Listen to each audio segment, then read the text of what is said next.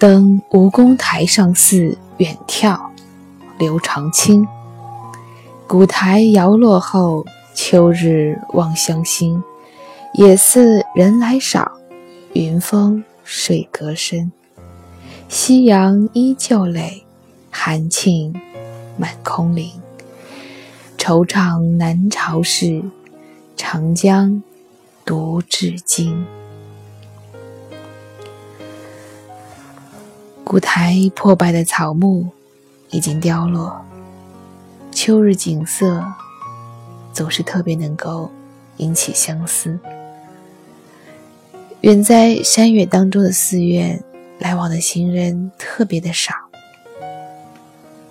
当你站在这寺院当中的塔上远眺的时候，更感觉到一种清冷孤寂的幽深感。我不知各位听友有没有人曾经到过那荒野当中的寺院？我印象最深刻的有两处，一处是在河南，在开封那个千年古城。开封有名的是铁塔，那是一个巨大的景区。熙熙攘攘的人流，不断吆喝的小贩，让这古寺已经不再有古代的韵味，不再能让你体会到身为寺院的那份清幽。相反，在开封的火车站附近，有一个非常非常古老的坡塔。千年以上的历史，只有一个跛了腿的看门人在那儿，门票只要十块钱。我到的时候还没有开门，才七点多钟。看门人说：“你给我五块钱，不要票，我让你进去。”我笑了笑，掏出十块钱。和老公两个人就这样进去了。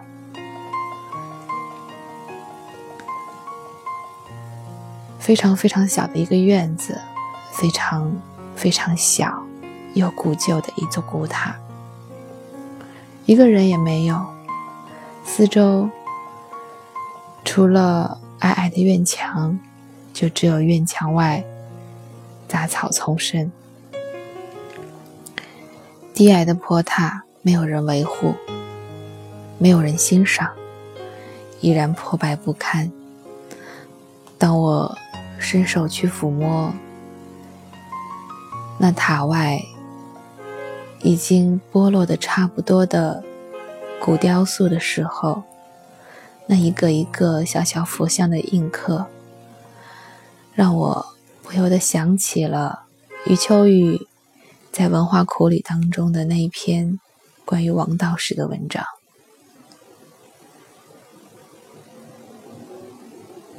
我不知道在我之前，在我之后，有多少游人像我一样，曾经到过这个破塔，曾经用手触摸过这个几千年历史的古塔，这个在历史上无数次被摧残、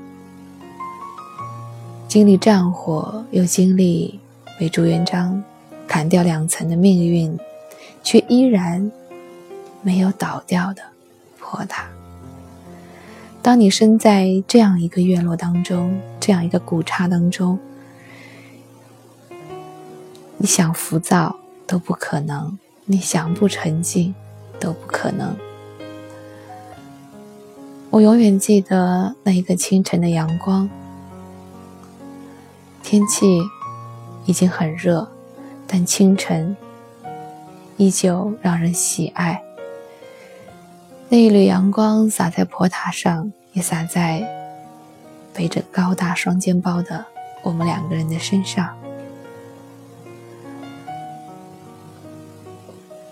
我永远记得那个跛了腿的看门人对我们露出的。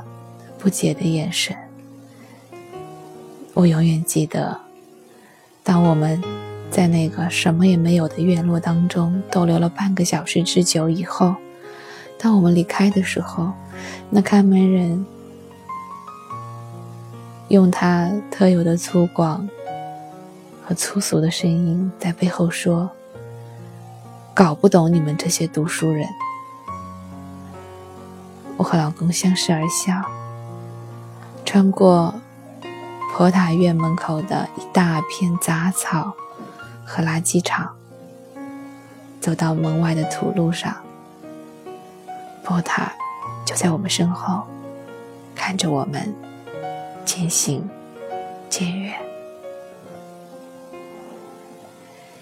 记忆当中还有一处古寺，也许它并不古老，只是因为没有人看守，没有人打理。而显得越来越破败不堪。那是在我家乡郊外的一处古院落，里面只有两个僧人，没有什么游客，也没有什么本地人。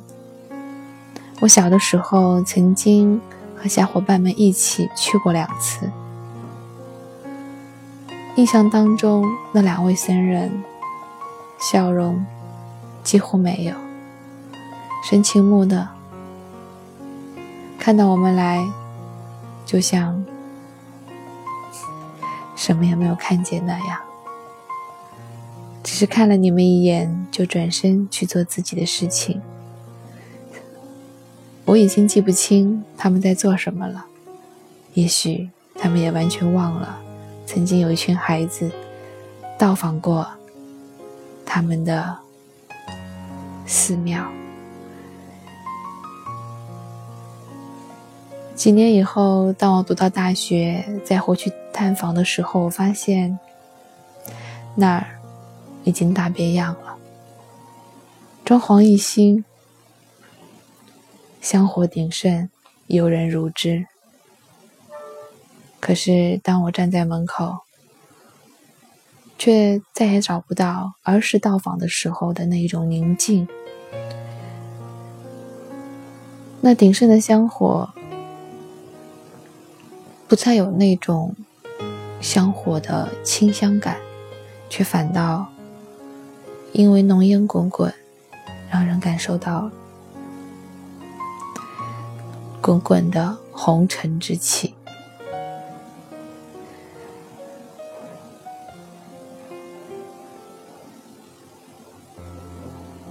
也许，寺庙还是清幽一些的好。游人太多不好。也许，游人们可以安静一点，每人只上三炷香，不要烧高香。那些大柱大柱的香，不一定是这个寺庙所需要的。而那些鼎沸的人声，更不是寺庙所愿意接受的。刘长卿秋日登吴公台上寺远眺，古台摇落后，秋日望乡心，也似人来少，云峰水隔深，夕阳依旧垒，寒磬满空林。惆怅南朝事，长江独至今。